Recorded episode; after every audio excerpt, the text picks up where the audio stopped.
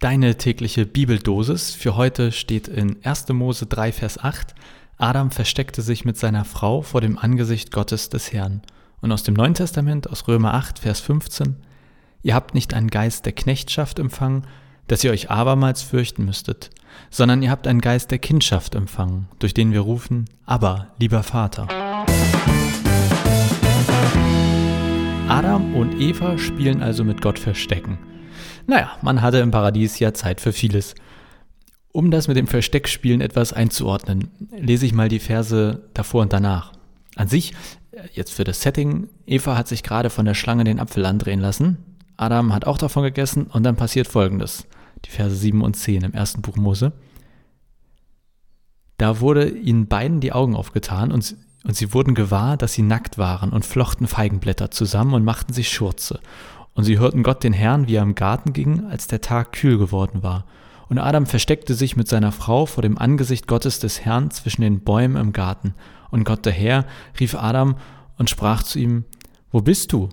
Und er sprach, Ich hörte dich im Garten und fürchtete mich, denn ich bin nackt, darum versteckte ich mich. Zitat, Zitat Ende. Also ähm, das gleiche Kapitel übrigens, Kapitel 3, hatte ich eben vergessen. Ich finde, diese Szene hat was Lustiges oder irgendwie was Komisches findet ihr nicht? Irgendwie so Adam und Eva laufen Nakidai durch das Paradies, essen Apfel, genau gesagt eine Frucht, dann fällt ihnen auf, scheiße Mann, wir sind ja voll nackt, basteln sich irgendwie was Rudimentäres als Boxershorts, dann hören sie, wie Gott durch den Garten schlendert, finde ich auch geil, als es kühl geworden war. Ja, Gott ist auch so ein, der mag keine heißen Temperaturen. War tagsüber schön mit Klimaanlage drin und jetzt abends, wo die Temperaturen angenehmer geworden sind, dreht er mal eine Runde durch den Garten. Und Adam und Eva denken sich, shit, Gott kann uns doch nicht nackt sehen. Wir müssen erstmal zu TK Maxx und uns gut einkleiden, bevor er uns wieder sehen sollte. Adam, Eva, wo seid ihr? Menschen macht mal Piep. Ja, ihr merkt, ich, äh, es fällt mir etwas schwer, diese Szene ganz ernst zu nehmen. Wer auch immer das gesagt hat, hatte Humor oder geschrieben hat. Aber in Verbindung mit dem Vers aus dem Neuen Testament finde ich das wiederum sehr interessant und auch äh, nehme ich da wirklich mit viel mit und nicht nur Spaß, sondern auch was Inhaltliches. Denn Paulus schreibt im Brief an eine christliche Gemeinde in Rom oder an mehrere christliche Gemeinden in Rom mal wieder über unser aktuelles Lieblingsthema, Knecht oder Kind. Hatten wir in den letzten Tagen gefühlt ja irgendwie jeden Tag. Und Paulus schreibt den Christen dort in Rom, ihr müsst euch nicht vor Gott fürchten. Ihr müsst nicht wie Adam und Eva euch vor Gott verstecken.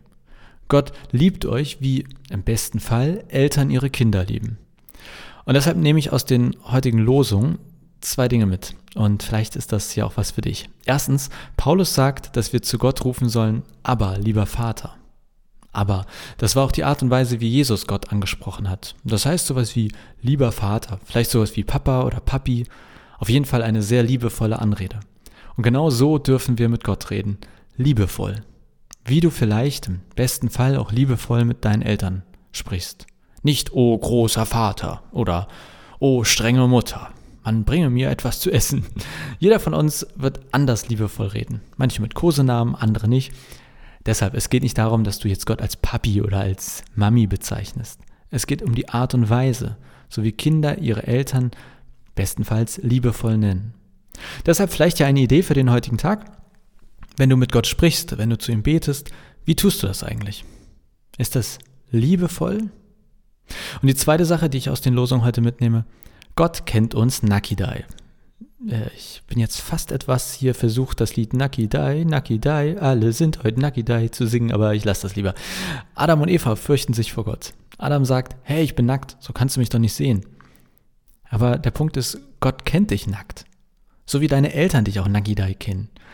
Und ich glaube, dass nackt hier durchaus bildlich zu verstehen ist. Gott kennt dich durch und durch. Er kennt dein Innerstes und alles hinter deiner Kleidung, deinen Masken und deinen Vorgaben, wer du zu sein meinst.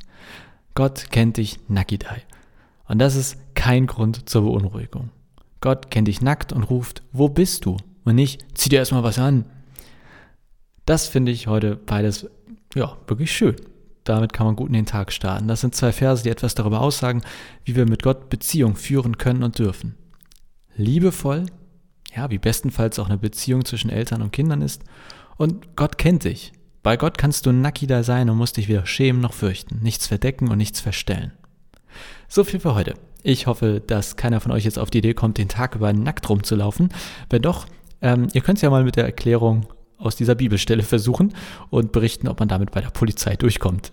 Äh, ja, ich bin gespannt auf eure Berichte. Nein, ho hoffentlich äh, kriege ich keine Berichte. Auf jeden Fall wünsche ich euch einen schönen Tag. Bis morgen.